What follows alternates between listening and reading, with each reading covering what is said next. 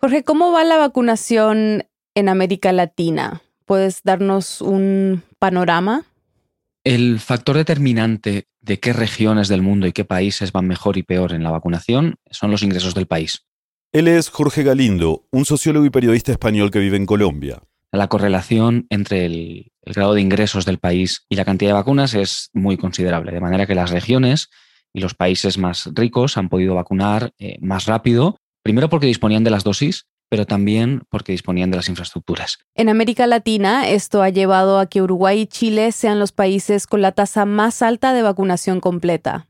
Al otro extremo están Nicaragua y Guatemala, que tienen entre 5 y 13% de su población vacunada con dos dosis. Haití no llega al 1%. Las razones para estas disparidades son muchas, pero entre los retos que enfrenta América Latina para vacunar contra la COVID, hay uno que se repite en todos los países, independiente de su tasa de vacunación, la desinformación.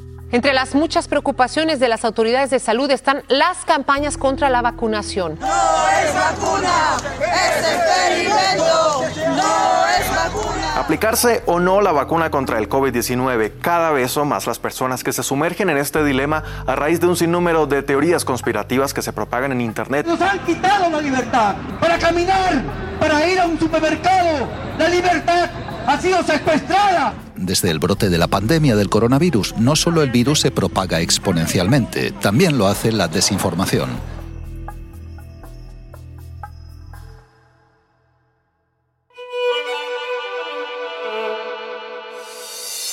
Bienvenidos a El Hilo, un podcast de Radio Ambulante Estudios y Vice News. Soy Eliezer Budasov. Y yo soy Silvia Viñas. Hoy ¿Quién está detrás de la información falsa sobre las vacunas? ¿Cómo la esparcen? ¿Y qué podemos hacer para combatirla? Es 15 de octubre de 2021.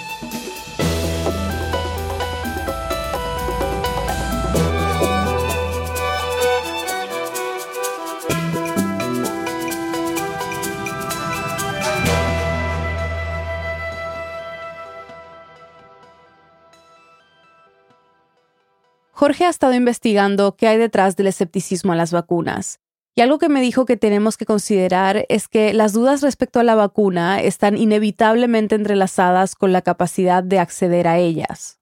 Por ejemplo, no es lo mismo si eres una persona que reside, digamos, en una ciudad grande, que tiene acceso fácil al sistema de salud, que sus interacciones con el sistema de salud siempre han sido maravillosas, probablemente con una parte privada del sistema de salud, tienes confianza en los médicos, que si eres una persona que está en una región remota, con débil presencia del Estado, con difícil acceso a medios de comunicación y que además has tenido varias interacciones con el sistema de salud o con el Estado en general en las que has salido perdiendo.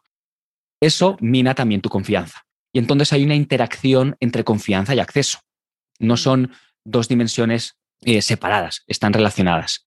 Y por eso es importante hablar sobre el acceso a la vacuna no solo sobre cuántas llegan a nuestros países, sino también sobre cómo se distribuyen. Una vez tienes las dosis, tienes que ponerlas. Y no todos los brazos dentro de América Latina o dentro de un mismo país están igual de cerca de la vacuna. Hay una diferencia, por ejemplo, entre la tasa de vacunación en zonas urbanas y en zonas rurales en Colombia la diferencia que hay entre la tasa de vacunación en Bogotá o en Barranquilla, en la costa atlántica, y la zona del Amazonas que se conoce como Bichada, que es un departamento en los llanos y en la frontera con Venezuela, es tanta como la que hay entre Guatemala y Costa Rica. Entonces, dentro de los países, el río de las vacunas, una vez entra, ha seguido los cauces que estaban marcados por la desigualdad y así va a seguir siendo, particularmente en países que tenían unos cauces de desigualdad muy marcados desde antes. Colombia, México son dos ejemplos muy claros dentro de la región.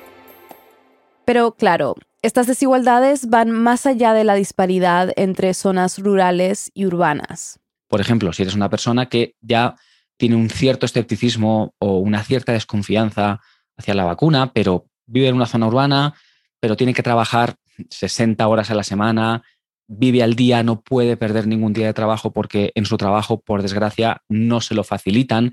Ha oído que la vacuna genera efectos secundarios leves que te dejan, como cualquier otra vacuna, un día o dos días con fiebre, en cama, sin poder trabajar y sabe que no se lo puede permitir. O quizás ha oído eso, pero en versión exagerada, no, no, no, es que te vas a pasar dos semanas en cama y demás, y ya lo tiene difícil para encontrar un momento para ir, pues entonces es menos probable que esa persona se vacune y está interactuando ahí acceso y, y también escepticismo. Información que circula que no es del todo fiable, pero que es más accesible.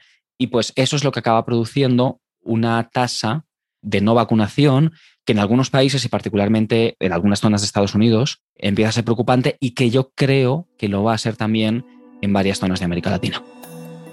Ahora, es importante mencionar que la mayoría de la gente en América Latina sí se quiere vacunar. En torno a un 80% de las personas, grosso modo, encuestadas en la región, declaran que probable o seguramente se vacunarán o ya se han vacunado. Si a mí me preguntas en qué países dentro de América entera te preocupa más el escepticismo, te diría eh, Estados Unidos y Bolivia. Son los que tienen tasas de escepticismo ahora mismo, según las encuestas, más altos. Según un estudio reciente de Nielsen, los latinos en Estados Unidos tienen más probabilidades de recibir, consumir y compartir contenidos falsos e información errónea en Internet. O sea, información que alimenta ese escepticismo. Y mientras va subiendo el porcentaje de la población vacunada, el grupo de personas escépticas que todavía no se han vacunado es cada vez más importante. Seguramente se acuerdan de que al principio de la pandemia se pensaba que teníamos que vacunar entre el 60 y el 70% de la población para alcanzar la tan anhelada inmunidad de rebaño. Pero ahora hay expertos que apuntan hasta un 90% y otros que dicen que es una meta que no vamos a alcanzar a corto plazo. Ahora sabemos mucho más sobre el virus, además tenemos variantes que parece que se contagian más rápidamente, entonces eso hace que el objetivo debería ser vacunar a cuanta más gente posible. Si podemos tener países con un 90 y pico, 100% vacunados, mejor que mejor. En ese sentido, incluso un 10%, 15% de personas sin vacunar son un problema sobre todo para estas mismas personas, que son las que se van a acabar contagiando. Y son un problema para el resto. El porcentaje de la población de América Latina que tiene dudas sobre la vacuna varía dependiendo del país, pero a través de la región son entre el 10 y el 25% de la población. Tal vez suena como poco, pero el efecto que puede tener un grupo que no se vacuna ya se ha visto en partes de Estados Unidos. Esta es una pandemia de los no vacunados. Los datos son muy claros. La gran mayoría de los hospitalizados no están vacunados. Su error, como el de la mayoría de los que se encuentran graves, fue no vacunarse. Yo creo que si él podría regresar el tiempo y saber lo que va a pasar, él se hubiera vacunado. Estamos viendo que hay concentración de zonas en las que hay menos gente dispuesta a vacunarse y eso pues deja a esa zona entera más expuesta a un nuevo brote. A las personas vacunadas también en esa zona, porque claro, una vacuna funciona mejor cuanto menos contagio haya circulando. Tú puedes tener al mejor portero del mundo en tu equipo de fútbol, no es lo mismo que se enfrente a un disparo cada 40 minutos que se tenga que enfrentar a un disparo de Cristiano Ronaldo cada 5 minutos uno detrás del otro. Entonces, claro, si hay más contagio en tu zona, por mucho que estés vacunado o vacunada, vas a tener un riesgo mayor. Como es muy probable que el escepticismo se concentre en ciertos barrios, en ciertas zonas, porque además el escepticismo funciona con cadenas de confianza. Normalmente no tienes una sola persona que no se quiere vacunar, sino que tienes familias, barrios donde el escepticismo se instala, pues eso va a querer decir que esas zonas van a estar más expuestas al virus, sin duda alguna. Entonces, ¿por qué hay gente que aún no se quiere vacunar? Jorge me mencionó una encuesta que actualiza periódicamente el Centro de Datos Sociales de la Universidad de Maryland en Estados Unidos. Los encuestados están en varios países del continente. En esta encuesta pregunta a la gente que declara que probablemente o seguramente no se va a vacunar, ¿por qué no se va a vacunar? Y lo más mencionado es miedo a efectos secundarios. Y lo segundo más mencionado es que prefiere esperar a ver si es segura. La tercera razón es que piensan que otros necesitan la vacuna más que ellos. La cuarta es que no confían en el gobierno y la quinta es que no saben si la vacuna funcionará. Jorge, y en cuanto a convencer a la gente que debe vacunarse, ¿qué crees que deberían hacer los gobiernos? Yo creo que el enfoque que deberían tener los estados para luchar contra el escepticismo ante las vacunas tiene dos patas. La primera es facilitar acceso. Todavía más. Es estar ahí y ponerlo lo más fácil posible. Lo segundo es ser más competitivos en el mercado de las ideas, teniendo muy claro cuál es la fuente del escepticismo, que en este caso principalmente, el argumento principal es efectos secundarios, y asumiendo que si la gente tiene miedo, intuitivamente el argumento en su cabeza tiene sentido. Es decir, no es un pensamiento irracional y no hay que tratarlo como tal. Y hay que ser competitivos en el mercado de las ideas, con claridad, con sinceridad y dejando clarísimo, que al final es lo que más importa, cuáles son los intereses del emisor del mensaje, que es a mí lo que me interesa como gobierno, como Estado, es que todo el mundo esté vacunado lo antes posible. Y dejando claro que las otras personas que están compitiendo en el mercado de las ideas con ideas vacunoescépticas no tienen el mejor interés de la gente cuando están poniendo esas ideas en el mercado. Después de la pausa, ¿cómo es que estas personas que promueven el escepticismo hacia las vacunas llegan a convencer a tanta gente? Ya volvemos. Hola, soy Paola Leán y coordino el programa de membresías de Radio Ambulante y El Hilo. Quiero invitarte a que nos apoyes hoy. Sin importar el monto, tu donación nos ayudará a explicarte cada semana la noticia más importante de América Latina. Únete a De Ambulantes y apoya nuestro periodismo independiente.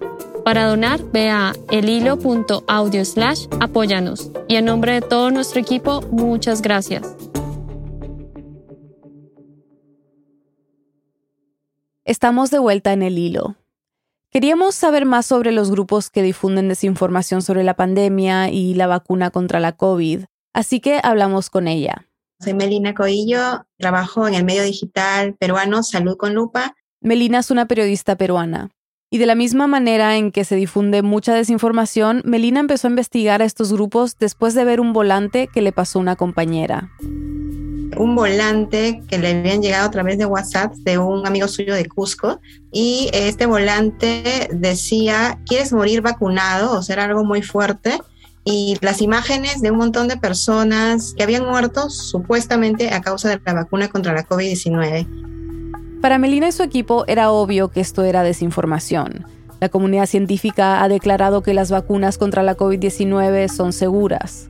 Nos llamó mucho la atención y entre todos, claro, coordinamos para poder abordar este tema de diversos enfoques, pero fui yo con el tema de quiénes eran ellos, porque dentro de este volante lo que encontramos era abajito dos grupos, era Médicos por la Verdad Perú y la Organización Mundial por la Vida Perú. Entonces, eh, a partir de ahí dijimos, bueno, acá hay dos, pero probablemente hayan más, o quiénes son ellos, y todas esas dudas nos llegaron de pronto y quisimos investigar. Para empezar su investigación, Melina entró a las redes sociales de estos grupos, o sea, lo que haría una persona que ve ese volante y quiere saber más. Entré primero al de la Organización Mundial por la Vida Perú y ellos tenían videos donde estaban mostrando a personas reunidas. Mi nombre es Max Castro, soy el coordinador de la Organización Mundial por la Vida. Estos eran uno de sus eventos que ellos realizaban. Importante esta información que se le va a entregar el día de hoy, quizás va a cambiar la perspectiva de lo que usted hasta ahora ha pensado de la situación actual sanitaria. Y me llamó mucho la atención el que decía la cuarta caravana por la vida, o sea, ya, ya eran cuatro de estos eventos que ellos realizaban durante toda la pandemia, periódicamente, ¿no? Y en este evento invitaban a sus representantes, a partir de ahí también empecé a escribir quiénes eran algunas de esas personas. Este evento estaba realizado afuera de una capilla católica en un distrito de, bueno, considerado de bajos recursos económicos en Perú, era Caraballo. Después de presentar sus argumentos en contra de la vacuna, empezaba la parte más, digamos, amena del evento. Bien, una bolsita de pan para Se regalaban bolsas de pan, vi también eh, ropa. Eh, y las personas que iban tenían que no tener mascarilla para poder recibir el premio. Muy bien, muy bien. A ver, tenemos otro regalito para una mamita, pilas y mascarilla. Ahí está. ¿Quién, quién, quién? A ver. Entonces esto pues dije, ¿dónde estamos? No? Bien atenta. Atenta y sin miedo. Justamente, eso es lo que queremos, gente sin miedo. Ellos hablan de que, el gobierno tiene un plan genocida, o los grupos de poder tienen un plan genocida para acabar con la población, pero ellos digamos que de alguna manera estaban tratando de acabar también con muchas personas que podían haberse contagiado ahí o que probablemente ya se contagiaron en ese momento. Esto fue en julio de, de este año. El mes pasado hubo una quinta caravana, o sea, otro evento como el que describe Melina. También obviamente presencial, en otro distrito también de bajos recursos económicos. Y también promovida por la Organización Mundial por la Vida Perú. Pero también ahí acudían representantes de otros grupos, también estaban médicos por la verdad, psicólogos por la verdad. Entonces empecé a ver quiénes eran ellos. Y así, Melina terminó investigando a ocho de los grupos principales que difunden información falsa sobre la pandemia y la vacuna en Perú. Para mencionarlos, ¿no? La Organización Mundial por la Vida Perú, Médicos por la Verdad Perú. Las sucursales peruanas de dos de los grupos de desinformación más prominentes en el mundo. La OMPI, que es la Organización Médica Peruana de Investigación OMPI. No, señor. la comunidad científica está corrupta. El objetivo de los laboratorios no es sanar a la población, a la humanidad, es enfermarla. Bueno, Psicólogos por la Verdad. Otro que se llama Ciudadanos por la Verdad Perú esta lucha por la libertad, por la vida, contra las medidas sanitarias que se nos han impuesto a nivel mundial. También la Coalición Mundial Salud y Vida, COMUSAV, Perú. Otro que se llama Acción Humanista Revolucionaria. Y Stock 5G, Perú. Perú no está de acuerdo con la 5G Melina me cuenta que, aunque sus inicios son diferentes, todos estos grupos tienen mucho en común. Empecé a, reconocer también quiénes eran sus representantes y qué, qué conexión tal vez tenían con otros grupos antes de la pandemia. Vi que algunos tenían relación con, por ejemplo, grupos contra el enfoque de género, grupos contra eh, los derechos reproductivos y sexuales de la mujer. Y ahora, a raíz de la pandemia, empezaban a difundir argumentos contra las vacunas de la COVID. No solo las vacunas, claro.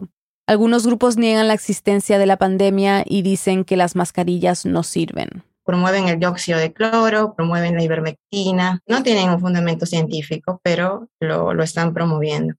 Hay algunos grupos, que estoy viendo la lista, esta organización médica peruana de investigación suena súper oficial, como serio.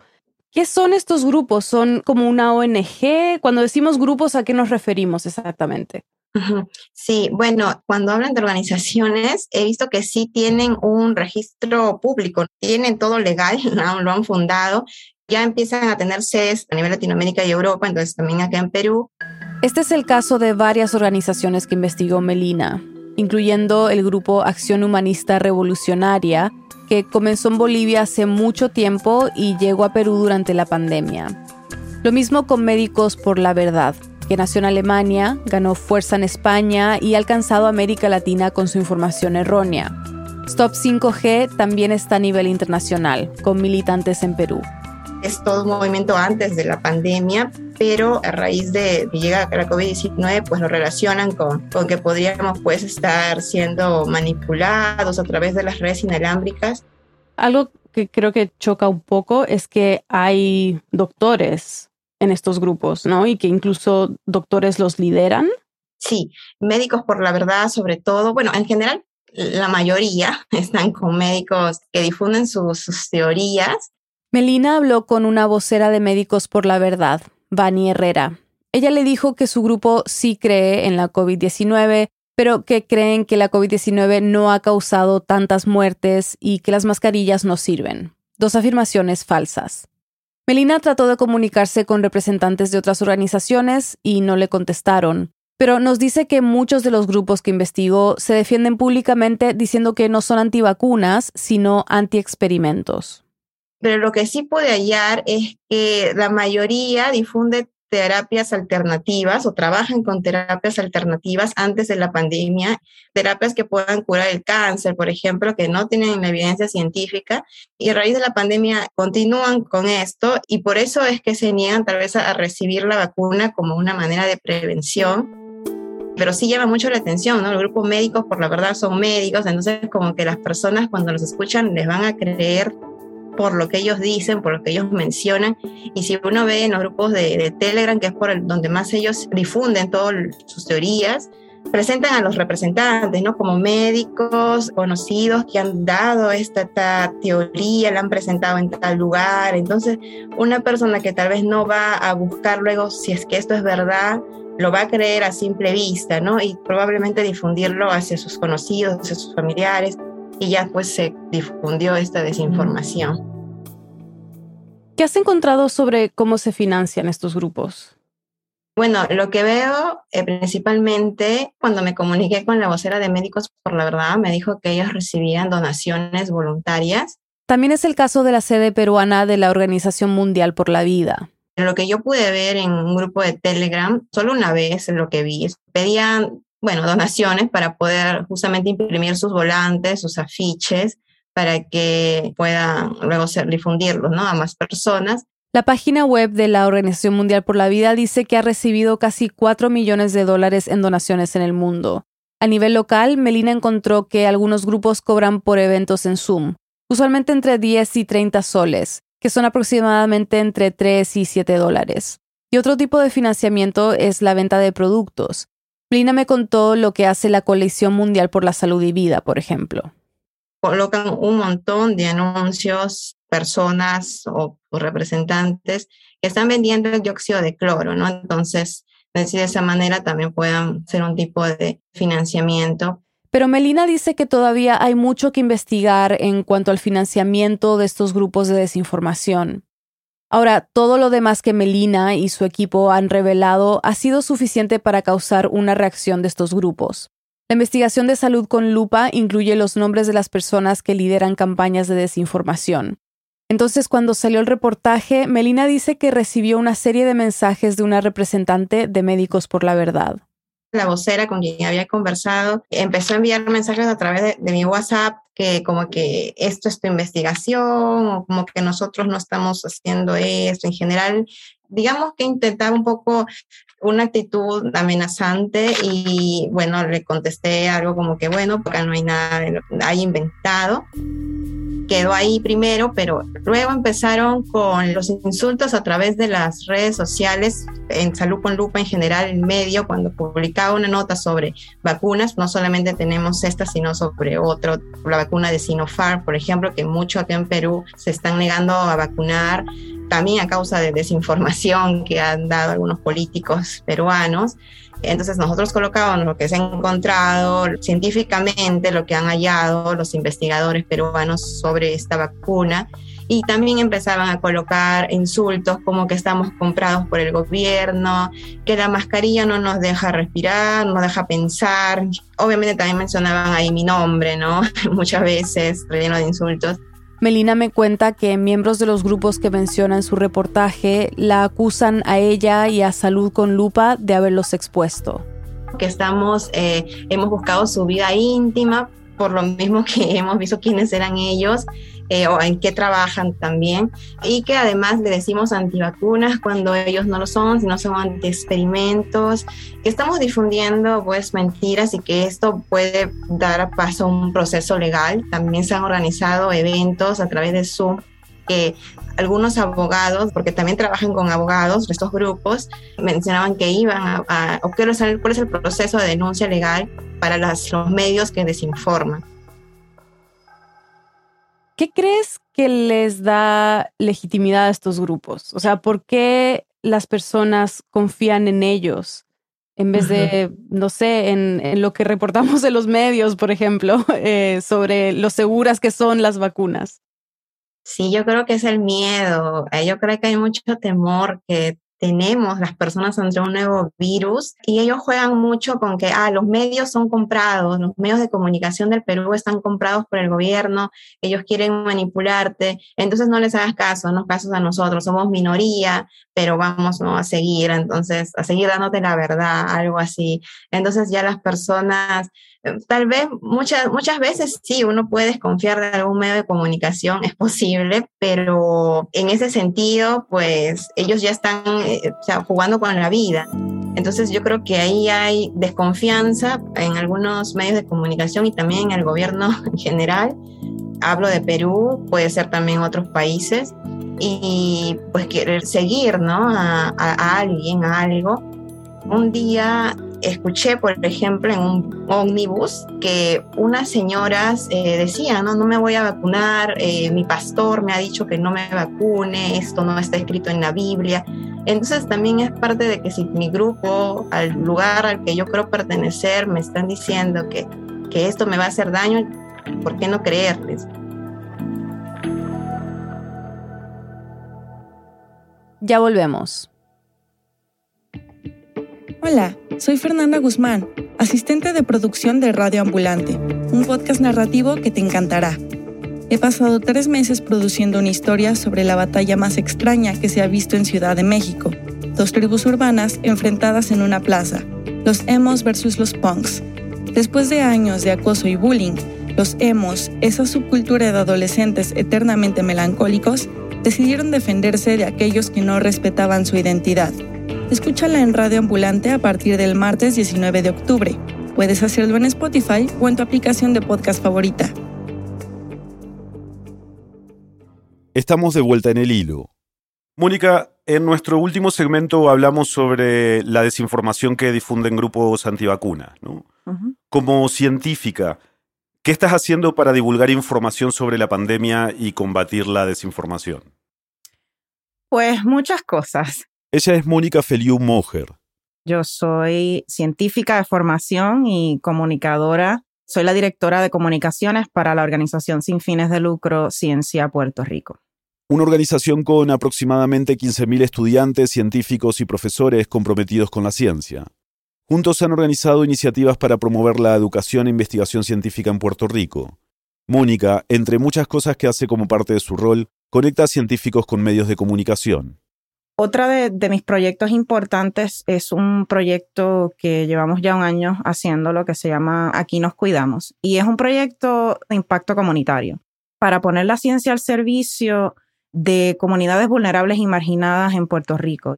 En la práctica, parte de este proyecto incluye compartir herramientas para evaluar y combatir la desinformación. Estamos aumentando la capacidad de estas comunidades vulnerables y marginadas de cortar esas cadenas de desinformación que pueden ser tan dañinas, particularmente en una situación de emergencia en el que tener acceso a um, información que es correcta puede ser la diferencia entre la salud y la enfermedad o la vida y la muerte. Justo sobre eso te quería preguntar, ¿no? ¿Qué lleva a la gente a compartir tal vez accidentalmente información errada sobre la COVID o sobre las vacunas? Una cosa que es importante que nosotros entendamos, y creo que esto es particularmente importante y difícil para personas como yo que, son científicos o que tienen quizás un acercamiento científico hacia la información, es que los datos nunca son los datos. Los hechos nunca son suficientes para la mayoría de las personas. Los seres humanos tomamos decisiones y evaluamos la información basadas en, nuestras emociones, en nuestras creencias, en, nuestras ideologías políticas, en nuestros valores morales, religiosos, ¿no? Entonces, muchas veces las personas cuando comparten desinformación, lo comparten porque les causa una emoción. Y la reacción cuando tenemos una emoción así de fuerte es querer compartirlo, querer compartir esa indignación. Entonces, las personas que crean desinformación o, la desinformación en general lo que busca es alimentar esas emociones que nos hacen reaccionar de manera impulsiva y de compartirlo. También las personas pueden compartir desinformación porque les ayuda a sentirse en control. Si miramos la pandemia, ha sido un momento de muchísima incertidumbre, hay muchísimo que todavía no conocemos y entonces cuando uno ve una pieza de información que quizás confirma algo en lo que ya creemos o con lo que nos sentimos identificados, pues hay esa tendencia de compartirla o de utilizar esa información para explicar algo que ya no entendemos y que simplemente nos hace sentir un poco más en control. Mónica me explicó que hay dos términos importantes que tenemos que tener en cuenta para entender el origen de la información falsa que circula en Internet y entre nuestros familiares y amigos. Hay lo que se le llama desinformación, que en inglés es disinformation, y está lo que se le llama información falsa o información engañosa, que en inglés se le llama misinformation. Lo he visto en, algunas, en algunos lugares traducido como misinformación. Empecemos por la misinformación. Se trata de esa información errónea que se comparte con buenas intenciones. Entonces eso es, mi tío comparte algo por el chat familiar de WhatsApp y lo comparte porque piensa que eso nos va a ayudar a, a mí y a mi familia a protegernos de la COVID-19. A veces ni sabe que es información falsa o que es información errónea. Y luego está la desinformación, que sí tiene intención de ser engañosa. Es lo que los troles rusos hicieron durante las elecciones del 2016 en los Estados Unidos, ¿no? Hay un propósito nefasto o hay un propósito de obtener ganancia, ya sea política, social, psicológica, económica. Creo que es bien importante que entendamos eso, porque entender eso entonces nos permite básicamente diseñar un plan de ataque. Para evaluar la información que hemos recibido y desde ahí decidir qué hacer estratégicamente. Mónica recomienda que empecemos por averiguar la fuente de la información. Hay herramientas, por ejemplo, de Google, que uno va y tú pones la frase de la información que leíste y le pones fact check. Fact check, es decir, la verificación de datos. Y entonces Google te dice, te hace un fact check, hay un sistema que te dice, mira, esto es cierto o esto es dudoso, la información es sospechosa. También hay que estar alerta a ciertas frases y supuestos datos y citas de personas con autoridad. Vemos muchas veces vocabulario como que cosas que los científicos no quieren que sepas. Son así bien sensacionalistas. Otra cosa que utilizan es que sacan los datos de contexto. Según Mónica, para crear confusión, exagerar o causar alarma. Otra cosa que utilizan es aprovechan el prestigio del título de la persona o el prestigio de una institución académica, una institución científica o de salud para crear esa ilusión de veracidad, ¿no? O, o de darle un poco más de peso. Como vimos en el segmento anterior, con grupos que tienen la palabra médicos en su nombre o que dan charlas en universidades. Por último, usualmente los mensajes o las publicaciones que buscan desinformar te dejan con un mensaje final. Muchas veces al final de los posts dicen, no te quedes con esta información, compártela. Muchas de estas tácticas básicamente lo que hacen explotar, es explotar cómo funciona la psicología humana. Y por eso Mónica dice que todos somos vulnerables a consumir y compartir información errónea. La realidad es que la información falsa se dispersa muchas veces más rápido que información que es verdad. Y ya cuando la información es falsa, básicamente ha cogido fuego y se empieza a regar como pólvora, es muy difícil corregirla. Una de las cosas que se recomienda es que tú no repitas la desinformación, aun si es para desmentirla, porque esa repetición crea familiaridad y entonces la persona dice, bueno, pero es que yo he escuchado esto como en cinco lugares diferentes y si lo he escuchado tantas veces, pues es cierto.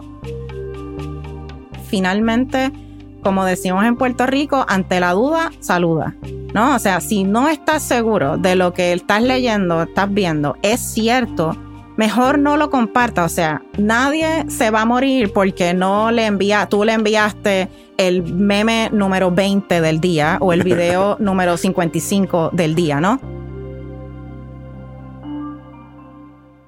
Mónica, desde hace casi un año la sociedad no solo está enfrentando desinformación sobre la pandemia, sino sobre las vacunas contra la COVID-19.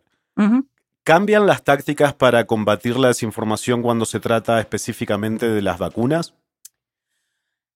Sí y no. Fundamentalmente las estrategias que he mencionado en términos de cómo evaluar la desinformación o cómo evaluar cualquier información y cómo cortar esas cadenas de desinformación es la misma. Lo que yo creo que es importante en particular con las vacunas es la urgencia de la vacunación. O sea, que hay que moverse rápido para combatir la desinformación, porque la meta no solo es vacunar a todos, sino hacerlo lo más pronto posible. Lo otro que, que me parece que es quizás un poco distinto y que yo, de hecho, pienso que es algo que es hasta positivo, es que todos y todas podemos jugar un rol importante en promover la vacunación. A mí me gusta hablar de que todos podemos ser embajadores y embajadoras de la, de la vacunación. Es mucho más probable que si yo tengo una conversación con algún familiar o ser querido, es mucho más probable que yo le pueda informar y que le pueda ayudar a cambiar de opinión de lo que es, no sé, algún oficial de gobierno, algún oficial sanitario de salud pública. No, entonces esas relaciones interpersonales son bien importantes. Mónica dice que no se trata necesariamente de convencer a personas que se vacunen, sino de darles la información necesaria para que ellos mismos lleguen a cambiar de opinión.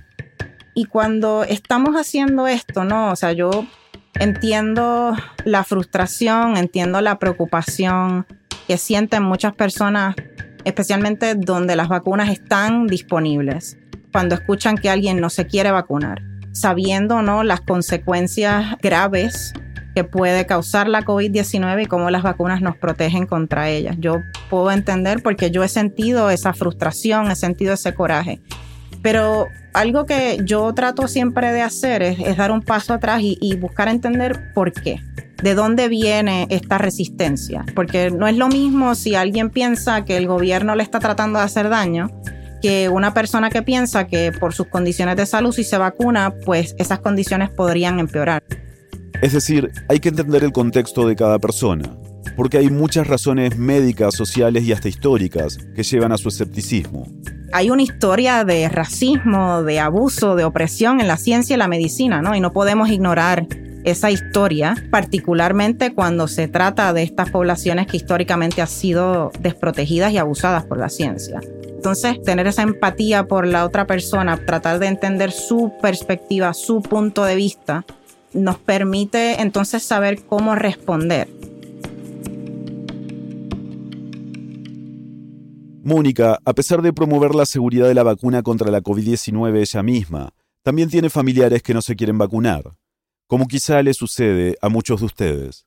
Yo tengo una persona muy cercana a mí que es una persona mayor, es una persona que tiene múltiples condiciones de salud y esta persona está en Puerto Rico, así es que era elegible para vacunarse desde diciembre eh, o de enero del, de, este año, el 2021, y siempre estaba encontrando excusas. No, hay que yo tengo estas condiciones y pues no me voy a vacunar por eso. Entonces, o bueno, pues hay más gente vacunándose, entonces pues vamos a llegar a la inmunidad de rebaño, la inmunidad de rebaño me va a proteger. O pues no, es que la semana que viene tengo tal cosa y pues si me vacuno la semana que viene, los efectos secundarios no me van a dejar hacer eso. Y yo con esta persona tuve múltiples conversaciones de por qué era importante, contestando sus preguntas, tratando de calmar un poco sus miedos y al final realmente lo que hice fue que le, mandé un, mensaje cuando empezó a surgir la variante Delta, ¿no? Y, y le dije, mira, con el corazón en la mano, a mí me preocupa. O sea, a mí me preocupa mucho esta variante, el impacto que puede tener. Tú tienes estas condiciones de salud. O sea, tú estás en mucho riesgo. Y yo, yo te quiero y yo no quisiera pensar qué te puede pasar si te enfermas. Si es que yo te pido encarecidamente que lo consideres. Por favor, vacúnate varias semanas después la persona se vacunó y, ¿no? y me envió una foto y recuerdo el momento me llegó esa foto, literalmente así, solté el teléfono y empecé a beberme las lágrimas de, de la felicidad. Ese es el tipo de cosas que, que todos podemos hacer, ¿no? A eso es que yo me refiero con que podemos ser embajadores de la vacunación, que con esa empatía, con esa solidaridad, con ese cariño, nosotros podemos tener estas conversaciones con nuestros seres queridos de por qué es, es importante vacunarnos, porque la realidad es que la vacunación no solamente me protege a mí como individuo, protege a mi comunidad y protege a mi gente.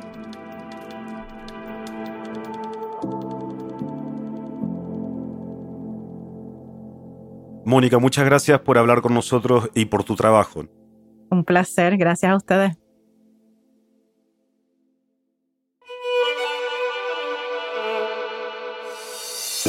Este episodio fue producido por mí, Inés Renique. En el hilo somos Silvia Viñas, Eliezer Budasov, Daniela Larcón, Daniela Cruzat, Mariana Zúñiga, Denise Márquez, Elías González, Desire Yepes, Paola Leán, Xochil Fabián, Camilo Jiménez Santofimio y Carolina Guerrero. Nuestro tema musical lo compuso Pauchi Sasaki. Parte de la música de este episodio fue compuesta por Remy Lozano. El Hilo es un podcast de Radio Ambulante Studios y Vice News. Gracias a quienes se han unido a De Ambulantes, nuestras membresías. Dependemos de miembros como ustedes para garantizar el tipo de periodismo que hacemos en el hilo. Si este podcast te ayuda a entender mejor lo que ocurre en América Latina, considera hacer una donación hoy. Sin importar el monto, tu contribución nos ayudará a garantizar nuestro periodismo riguroso e independiente. Súmate tú también en elhilo.audio slash apóyanos. Muchas gracias. Y para estar al tanto en las noticias más importantes de la región y de cómo se desarrollan esta y otras historias que cubrimos, síguenos en nuestras redes sociales. En Twitter y en Instagram nos encuentras como El Hilo Podcast. Gracias por escuchar.